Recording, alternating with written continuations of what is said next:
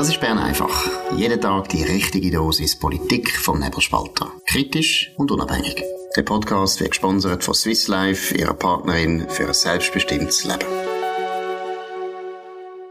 Ja, das ist die Ausgabe vom 4. Mai 2023. Ja, unsere liebe FDP, die alle so wahnsinnig geschätzt und eng begleitet. Dominik, um was Das Klimaschutzgesetz spaltet die FDP. Am Samstag ist Delegiertenversammlung. Was sind da die wichtigsten Informationen, die man muss wissen ja, die Umfrage, die gestern rausgekommen ist, zeigt, wie äh, gespalten die Basis der Freisinnigen ist. Das ist hm, interessant, nicht wahnsinnig überraschend, weil bei diesen Themen ist es immer noch so, dass äh, äh, zwar eine Mehrheit äh, ein Problem hat mit, mit, dem, mit dem grünen Kurs von der Ex-Präsidentin ähm, Petra Gössi, aber ähm, die, Basis, die dann abstimmt, ein bisschen anders denkt. Und das ist auch wieder zum Ausdruck gekommen. Jetzt ist die Delegiertenversammlung am Samstag und das Interessante ist, dass es gar keine Pro- und Kontradebatte gibt bei der FDP, sondern es wird, das Klimaschutzgesetz wird vorgestellt von der Susanne Vinzenz Stauffacher, eine Befürworterin von dem Gesetz, eine Linksfreisinnige. Ähm, und nachher äh, gibt es sicher eine Diskussion, das ist klar. Aber man fragt sich, wie das rauskommt. Genau, und es besteht natürlich schon ein bisschen der Verdacht, dass man mit dem, dass man eben nicht Pro und Contra gebracht hat, am besten wäre natürlich gewesen, ein Freisinniger, der dagegen ist und ein Freisinniger, der dafür ist. Aber das wäre auch zu viel des Guten gewesen. Nein, aber es ist klar, der Verdacht ist natürlich schon, dass man Susanne Vinzenz Stauffacher da braucht, dass sie im Prinzip die richtige Parole bringt. Und die richtige Parole wird sie aus Sicht der Parteileitung ein Ja. Man wird äh, vielleicht wieder genau gleich wie beim CO2-Gesetz, hat die Delegiertenversammlung auch etwa mit einem Drittel das abgelehnt und zwei Drittel haben zugestimmt und in der Volksabstimmung nachher ist es gerade umgekehrt gewesen muss nicht immer das Gleiche wieder passieren, da bin ich auch nicht ganz sicher. Die Ausgangslage ist ein bisschen anders jetzt, aber letztlich ist doch das grosse Phänomen an der FDP, dass sie immer wieder bei den Themen, wo die meisten Leute darüber reden, wo die intensivsten Themen sind, schafft es die FDP immer, dass sie nachher total gespalten ist und eigentlich handlungsunfähig. Also du unterstellst jetzt natürlich der Parteileitung etwas. Ich weiß nicht, wie der Thierry Burkhardt über das Gesetz wirklich ähm, äh, denkt. Ähm, äh, das Problem ist, ich finde mehr, er gibt es wie aus der Hand, oder? Ich meine, ähm, wenn er wirklich wette, dass die FDP äh, Abschied nimmt von dem Petra Gössi äh, Grün, äh, FDP, Grün Freisinn-Kurs und äh, die FDP wird die positionieren, insbesondere im Hinblick auf die Wahlen als bürgerliche Kraft rechts von der Mitte, dann müsste er eigentlich das nicht einfach so geschehen, was da passiert, sondern er müsste als Präsident und könnte auch Einfluss Aber nehmen.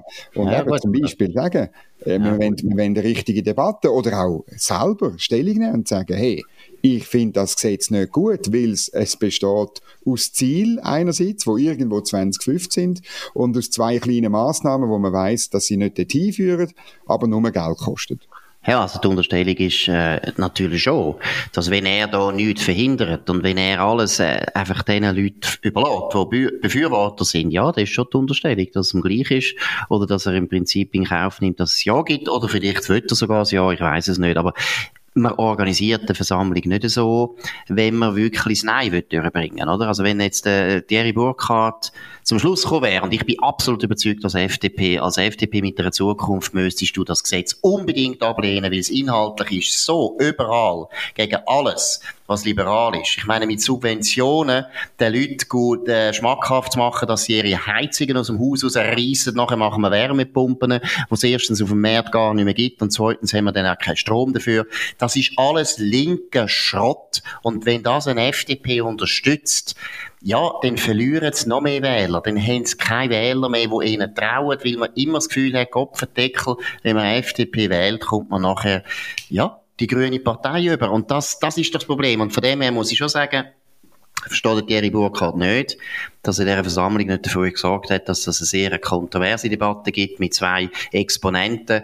Ja, hätte ja auch einer von der SVP können sein, oder ich weiß es ja nicht, spielt keine Rolle, aber mit zwei Exponenten, dass wirklich klar ist, das muss eine offene Diskussion werden. Und wie gesagt, der Thierry Burkhardt muss alles Interesse haben, dass es ein Nein gibt, weil seine Leute sind total gespalten und wenn man als FDP eine Zukunft haben dann ist es nur mit rechts und nicht mit dem Klimaschott, wo GLP die ganze Zeit vertritt. Also nur äh, vielleicht zur Information, bei der SVP haben zwei Leute für das Gesetz geredet. Einerseits der SVP-Bundesrat Albert Rösti, kann man sagen, ähm, äh, einfach wegen der Kollegialität, aber er hat wirklich dafür geredet. Und auf der anderen Seite neue grüne Genfer Nationalrätin, oder? Also, das ist ja, ähm, jetzt, jetzt kann man sagen, gut, bei der FDP äh, ist es halt die Spaltung grösser, bei der SVP gibt's die nicht. Aber es ist dort einfach auch, ich finde es auch noch, noch rein, jetzt, wenn ich Delegierte wäre, ähm, ich will doch da ein bisschen, dass etwas läuft und dass man doch ein bisschen aufeinander losgeht. Wäre doch auch viel interessanter, oder? Ja, und vor allem eben, ich muss eben noch einmal wieder betonen, die strategische Überlegung. Der Thierry Burkhardt ist Präsident geworden, weil man Petra Gössi in die Wüste geschickt hat. Also natürlich hat sie selber den Rücktritt bekannt gegeben, aber sie hat genau gewusst, mit meinem Kurs, wo so eben so ein bisschen grünliberal angehauchter Kurs ist, habe ich keinen Erfolg mit dieser Partei. Und Thierry Burkhardt ist nachher antreten, um das Petra Gössi Erbe nicht zu übernehmen, sondern wirklich zu korrigieren. Und er hat teilweise das auch durchaus gemacht und hat sie auch probiert. Aber in der Energiepolitik, muss ich sagen, hat er den Versuch gemacht mit der Technologieoffenheit. Das ist gut, das ist gut rausgekommen. Aber nachher, ich meine, jetzt bei dem Klimaschutzgesetz, ja, da hat die FDP sich wieder in eine Lage manövriert, wo sie nur kann verlieren kann. Sie kann nur verlieren. Sie hätte sollen schauen, dass das Gesetz gar nie gibt, dass das gar nicht kommt. Das ist, das wäre, meine, die FDP und die SVP haben Mehrheit im, äh, im, im Bundesrat. Man hätte da viel mehr Spielraum gehabt, um so etwas zu verhindern. Das ist so. Und man hat vor allem, eben, man hat können an Profil gewinnen. Oder ich denke wirklich, ähm, es gibt so ein paar Themen, wo, glaube ich, wirklich wichtig sind im anlaufenden Wahlkampf. Und das gibt, äh, für jede Partei gibt es Themen, wo für sie wichtig sind, auch wo sie sich selber auch sieht und Kompetenz hat. Aber dann musst du immer dich auch mit Sachen auseinandersetzen, wo du vielleicht lieber nicht würdest, dich auseinandersetzen. Und für die FDP ist das sicher eine, eine Klimapolitik, auch leider die Energiepolitik, wo sie so zwar, ähm, das muss man sagen, der Thierry Burkhardt so ein neues Papier dann gebracht hat, wo aber auch nicht ganz eindeutig ist und wo vor allem seither nichts mehr gelaufen ist, oder? Ähm, bei diesen beiden Themen ist man so ein bisschen gespalten und man kommt nicht vorwärts und dann äh, Taktik funktioniert aber nicht so zu tun, als ähm, passiere dort nichts und hat man, man nichts zu sagen. Weil die Themen sind wichtig, die werden diesen Sommer gespielt und dann muss man bereit sein. Genau, und am Schluss vom Tag ist es einfach jeder Partei so, man muss halt die Entscheidung führen. Ich meine, die FDP ist eben, die ist zerrissen, die hat meiner Meinung nach einen überdimensionierten linksfreisinnigen Flügel, wo nur stark ist, weil er in den Medien die ganze Zeit äh, gestützt wird, aber wo eigentlich bei den Wählern von der FDP in der Basis eine Minderheit ist vielleicht ein Drittel oder so, aber die haben einen völlig überproportionalen Einfluss auf die Partei und das muss man mal endlich korrigieren und das kann man nur korrigieren, wenn man die Machtfrage stellt. Und der Thierry Burkhardt wird die Wahlen verlieren wenn er nicht die Machtfrage stellt. Das ist jetzt fast, eigentlich schon fast zu spät. Aber ich meine, ich meine, Klimapolitik, Heimat, Sterne, so ein wichtiges Thema, wo sich auch die FDP so gut kann profilieren als eine innovative, äh, technologiefreundliche Partei, wo merkt, dass es für die Wirtschaft unglaublich wichtig ist, dass wir die Energieversorgung im Griff haben. Es geht ja auch darum, dass eine wirtschaftsfreundliche Partei sieht, wie unglaublich wichtig das ist. Der Thierry Burkhardt muss die Machtfrage stellen und gewinnen, sonst wird die FDP untergehen. Weil letztlich geht es auf die Dauer nicht. Jetzt haben wir 30 Jahre lang das Buff wegen Europa in der FDP. Jetzt haben wir mit dem Klima nochmal wieder ein Puff. Das kann nicht sein. Und die Kreise, und Thierry Burkhardt gehört ja dazu, wo eindeutig überzeugt sind, dass die Energiepolitik vor allem einmal unsere Stromproduktion zum Beispiel muss sicherstellen. Diese Kreise müssen sich durchsetzen, wenn die FDP eine Zukunft wird haben nach dem Geschmack vom Burkhardt. Sonst muss der mhm. Burkhardt halt in eine andere Partei, zum Beispiel die SVP. Kann er ja in die SVP gehen, aber das ist, das ist doch der Punkt, wenn er für seine Überzeugungen will eine Mehrheit bekommen in dieser Partei, was nicht schwierig ist, weil Wähler sind auf der Seite von Thierry Burkhardt, da bin ich überzeugt, dem muss er die Macht vorstellen. Mhm. Also du leidest als Freisinniger wahnsinnig, das merkt man jetzt oder? Das, das tut, ja. Physisch tut es dir weh. Ja, ich weiß nicht. Nein, physisch nicht. Aber es ist einfach, es ist, das Deprimierende ist, dass man kann zuschauen kann, wie sich eine Partei Jahr für Jahr in die Luft sprengt. Und jedes Mal bei den Wahlen ganz überrascht ist, dass sie wieder ein paar Prozent verloren hat und wieder keinen Erfolg hat. Das finde ich schon ein, ein sehr, ein, schwieriges Spektakel, ja. Das hat man, da hat man keine Freude. Und ja, Leiden ist jetzt übertrieben. Eben, ich leide jetzt schon seit 20 Jahren an dem Freisinn. So ist es nicht. Ich bin auch abgehärtet, aber es ist einfach unverständlich. Es ist wirklich, also ich muss jetzt ehrlich sagen, die Delegiertenversammlung, das haut einem, auf Deutsch gesagt, den Nuki raus. Wie kann das passieren? Und dann hat man es noch in Kreuzlingen, was eigentlich gut wäre. Ostschweiz mhm. ist immer gut für die Konservativen im Freisinn. Außerdem nimmt man ausgerechnet in der Ostschweiz die linkste Freisinnige seit 1334. Das ist doch absurd. Wie kommt man auf so eine Idee? Wieso kann man nicht in dieser Ostschweiz ein Doppler bringen, einen völlig vernünftigen, konservativen Freisinnigen, wo der Ostschweizer Freude macht. Wir tagen nicht im Kreis 5. Es ist Krützlingen, Gopfendeckel. Und auch so eine Chance verpassen, also da bin ich schon, bin ich ratlos dann muss auch der Thierry Burkhardt sich mal fragen, was hat er für einen Generalsekretär, der solche Seich organisiert? Also es ist wirklich, also meine, es brennt Eilnägel. Also gut, jetzt gehen wir zum nächsten Thema, sonst wird es äh, noch, noch, noch viel schlimmer und das Leiden noch grösser. Äh, Frau Bohm-Schneider ist auch ein Grund zum Leiden. Sie gibt ein Interview in der NZZ ähm, zu den Asylzahlen und es ist wirklich ein tolles Interview von Fabian Schäfer und Daniel Gerni, weil einfach klar wird, die Dame fahrt sehenden Auges gerade in die Wand. Ähm, sie nimmt eine Prognose zurück. Statt 24.000 bis 40.000 neue Asylgesuche rechnet sie mit 27.000 bis 30.000 Personen, die das Jahr kommen. Äh, der Druck auf das Asylsystem wird nicht nachlassen, äh, sagt sie. Äh, aber einen Grund, zum irgendetwas ändern, hat sie nicht. Was sie macht, ist, sie macht Aktionspläne mit Deutschland und mit Österreich. Das sind äh, Länder, weißt, wo ganz viele Leute aus denen, aus denen rausflüchten, oder? Sie redet mit Frankreich, das ist gut, sie kann ja Französisch. Äh, sie hat Verständnis für Italien, wo seit ähm, ähm, einem halben Jahr äh, Schengen-Fälle nicht mehr zurücknimmt. Sie hat Verständnis für Italien, sagt, der Druck an der Südgrenze sei gross und man muss halt mit Italien reden, man muss mit allen reden und das Problem muss man einfach nicht lösen. Das sagt sie zwar nicht, aber das tropft aus jeder Ziele von dem Interview. Gut, wie soll man jetzt das deuten? Ist jetzt das einfach, weil sie ich weiß nicht, weltfremd ist, sie will es nicht sehen, sie kann es nicht sehen, oder ist es einfach so, dass sie denkt, das ist mir eigentlich so, so egal, weil der SP schadet jetzt das nicht so wahnsinnig, wenn die Asylpolitik drunter und drüber geht. Ja, und wenn die SVP stärker wird, ja, das ist mir eigentlich auch gleich, weil äh, dann wird halt die bürgerliche Mitte schlechter. Oder wie deutest du das eigentlich? Was, was ist da los? Ich glaube, es ist schon, es ist einerseits äh, auch, auch die Unlust, etwas zu machen, weil das, was man müsste machen, oder das wäre eine gewisse Härte zeigen. Sie sagt zwar in dem Interview auch, man müsse die Aussengrenzen besser schützen, aber sie tut ja dann nicht oder sie ist ja dann nicht die, die irgendwie sagt, okay, gut, Frontex braucht das und das und man muss, und will was heißt Außengrenzen besser schützen? Das wäre klar, es braucht mehr Stacheldraht, mehr Personal, also in Form von Polizisten, ähm, äh, wo bewaffnet sind und so weiter. Es bräuchte mehr äh, so Sammelstellen und, und so weiter und so fort. Das alles will sie nicht. Man müsste ähm, das Gewässer äh, im, im Mittelmeer besser bewachen, dafür sorgen, dass die Schlepperschiffe, ja, alles äh, hochsubventionierte deutsche Schlepper, ähm, ähm, äh, dass die, die, die, die Schiffe umdreht und wieder äh, an, an die afrikanische Küste fahren Start und so weiter. Alles sehr unpopuläre Sachen der SP, darum macht es nicht. Aber so, dass ich glaube, sie können sich das einfach leisten, weil sie wahrscheinlich zu Recht gesehen, dass das ihnen nicht wahnsinnig schadet, oder? Ihre ja. eigenen Wähler äh, finden das nicht so schlimm. Die sind auch nicht so betroffen, weil in den rot-grünen Städten, äh, ja, verschwindet halt alle die Asylbewerber irgendwo auch, die Ausländer und so weiter. Man sieht es vielleicht auch gar nicht und findet das noch schön und bunt ja, also ein härterer Kurs würde wahrscheinlich, muss man schon sagen, der SP gar nichts bringen. Von dem her habe ich das Gefühl, sie fühlt sich auch nicht wahnsinnig unter Druck, äh, Frau Bohlenschneider.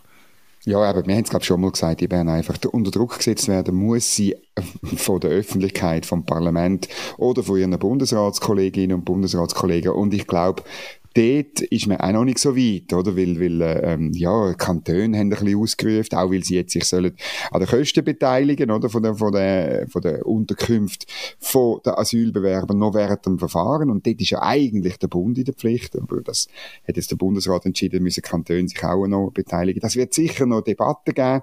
Ähm, vieles wird auch im Asyl, in der Asylpolitik übers Geld laufen. Und dort dürfen wir gespannt sein, wie das, wie das wird.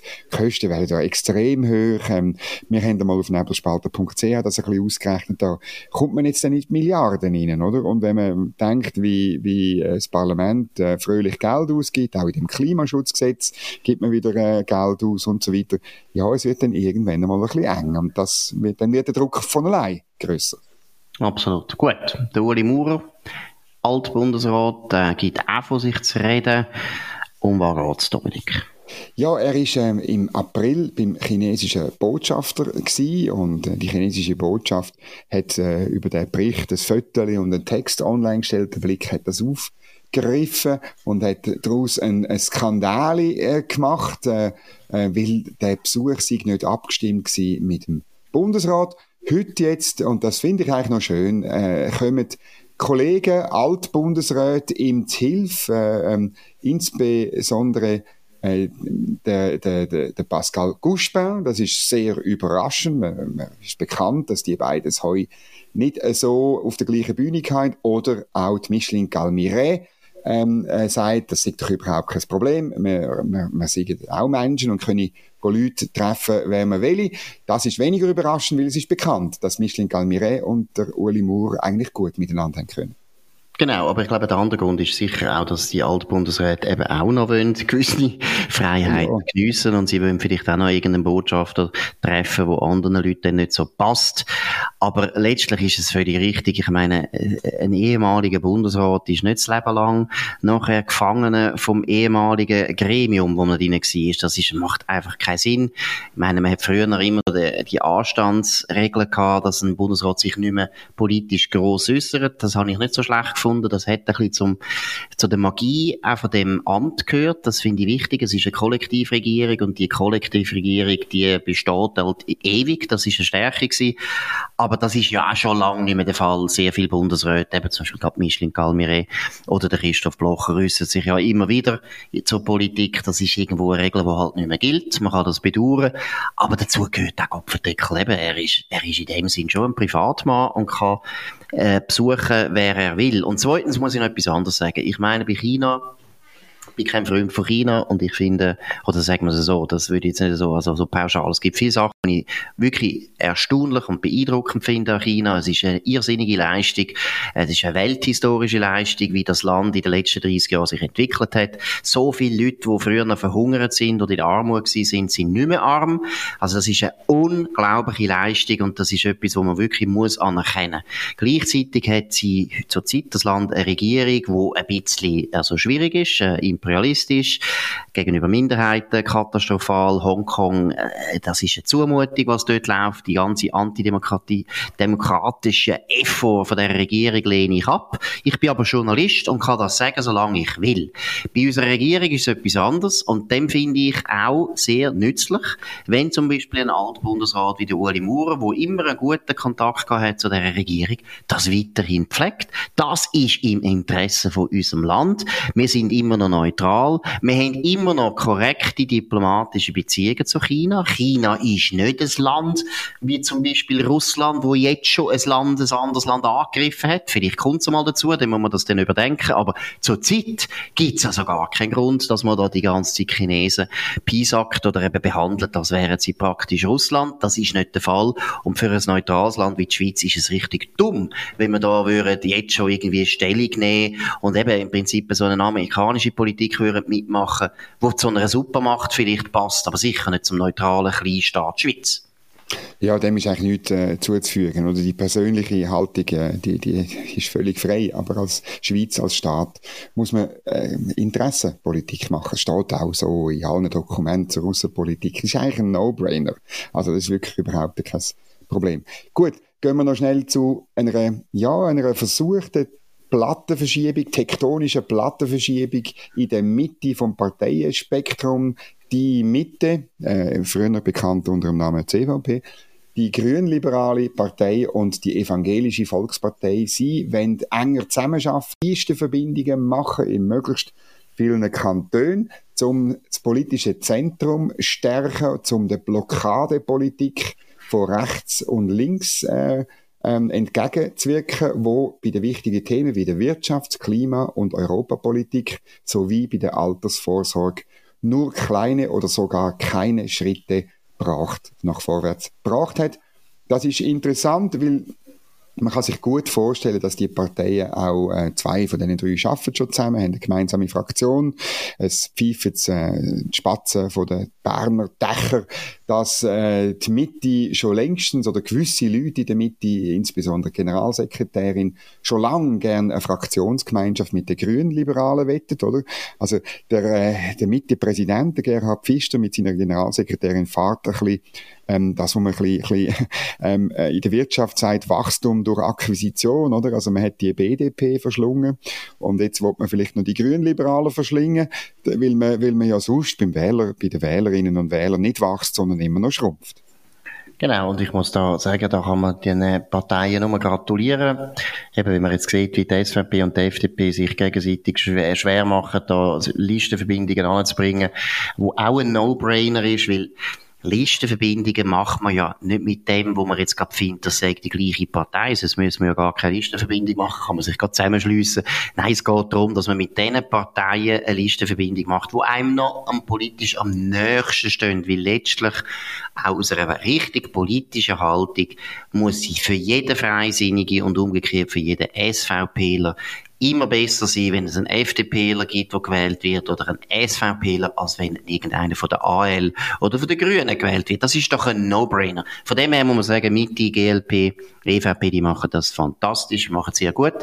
Zu dem Bild wegen der Akquisition, ja, ich sehe es auch so. Nur habe ich das Gefühl, dass GLP am Schluss nachher eher Mitte aufsucht und nicht umgekehrt, weil GLP denke mir ideologisch in dem Sinn, ja, viel zukunftsträchtiger, oder? Das, das, das, das Wischi-Waschi, was sie machen zwischen liberal, ein bisschen liberal und ein bisschen grün, das ist etwas, wo rein marketingmäßig sehr gut läuft zurzeit. Da gibt's viele Leute, gerade unter den Journalisten, die selber nicht mehr so wissen, was politisch steht. Das zieht die Leute an, während die Mitte, ob sie Mitte heisst oder CVP, ja, ideologisch in dem Sinn wirklich aus dem 19. Jahrhundert natürlich ist und basiert auf etwas, wo es eben wirklich nicht mehr gibt. Das ist das katholische Milieu, das ist eigentlich vorbei. Von dem her muss ich sagen, GLP könnte gerade so gut mit übernehmen, das könnte ja noch passieren ja, vielleicht ist das dann vielen Leuten in der Mitte auch gleich. Gut, wir haben als letztes Thema ein ganz wichtiges Thema. Könitz, das hat wirklich, da hat ein Gemeinderat offensichtlich, der wirklich schaut, dass das wunderschöne Dorf, das ist, glaube ich, eines der schönsten Dörfer, man sollte ganz Könitz, gerade auf Ballenberg schauen, so eine wunderschöne Kennst Stadt. Könitz. Ich kenne es gut, ja, ich kenne es gut, wir haben ja in Bern gewohnt. Gute. Wir sind ja mit einmal auf der Gute. So eine wunderschöne Gemeinde. Nein. Sie schauen wirklich, dass in dieser Gemeinde jedes Haus schön bleibt. Dominik, um was geht's? Es geht um ein erhaltenswertes Haus, wo ein, einem Architekt gehört und er hat das Haus frisch gestrichen und er hat in der, in der, im Baugesuch geschrieben, er hat weiss streichen und er hat es jetzt aber weiss mit einem ganz leichten hellblauen Stich. Ich muss zugeben, ich bin ein bisschen biased. Ich finde es noch eine schöne Farbe. Also, ganz leichtes hellblau ist es hat er, hat er gemacht. Ähm, die Fenster sind dann ganz weiß, das Haus strahlt richtig, es ist wunderschön. Aber es ist falsch. Er muss es für 10.000 Franken ummalen, weil das Farbkonzept, das ist jetzt eben zu modern. Das ging nicht. nicht hat, ähm, mhm. hat äh, die Gemeinde entschieden. Ähm, und äh, die Gemeinde hat auch Recht bekommen beim Kanton. Ähm, er hat da, der, der Architekt hat Beschwerde gemacht, aber eben der Kanton hat ebenfalls gesagt, die gewählte weiße Farbe mit Blaustich wirkt eben kühl, ähm, wie wenn die Leute vom Kanton oder von der Gemeinde in dem Haus müssten wohnen. Äh, er tut es nicht weiterziehen, weil es wird sehr teuer, wenn er das noch weiterziehen will. Er muss also jetzt die, Sache umstreichen. Und was er dann auch noch muss machen, der Sockel, der hat so ein einen groben Verputz, wie man das so in den 20er Jahren gemacht hat. Der ist zu wenig grob, also den muss man auch abspachteln und alles neu machen. Alles neu macht der Mai in Königs bei Bern. Genau, also was ich vielleicht zu dem noch sagen ist ja gut, wenn Behörden wirklich ihre ästhetischen Vorlieben durchsetzen, weil sie haben ja wirklich offensichtlich eine grosse Ahnung von Ästhetik. Wenn ich schaue, was in den letzten 20 Jahren in unseren Dörfern und unseren Städten gebaut worden ist, an architektonischen Wunder, dann muss man sagen, ja, also wirklich, die Behörden haben einen ganz guten Geschmack, viel besseren Geschmack als wir Bauherren und Eigentümer. Das ist ja auch noch, also Eigentum gibt's ja offensichtlich in der Schweiz auch nicht mehr. Du darfst also dein Eigentum nicht mehr anmalen, wie du willst, sondern das sagt der Staat, wie er das will. Gut, das ist es gewesen. Bern einfach von dem 4. Mai 2023. Ich freue mich Markus Somm auf nebelspalter.ch. Könnt ihr abonnieren auf nebelspalter.ch oder auf allen Podcasts, äh, Podcast-Kanäle, die es gibt, unter anderem natürlich vor allem dem, wo ihr jetzt drauf sind. Tönt uns weiterempfehlen, tönt uns hoch bewerten, das würde uns sehr freuen. Wir hören uns wieder morgen zur gleichen Zeit auf dem gleichen Kanal und wünschen dir in der Zwischenzeit einen guten Abend. Das war Bern einfach, gesponsert von Swiss Life, ihrer Partnerin für ein selbstbestimmtes Leben.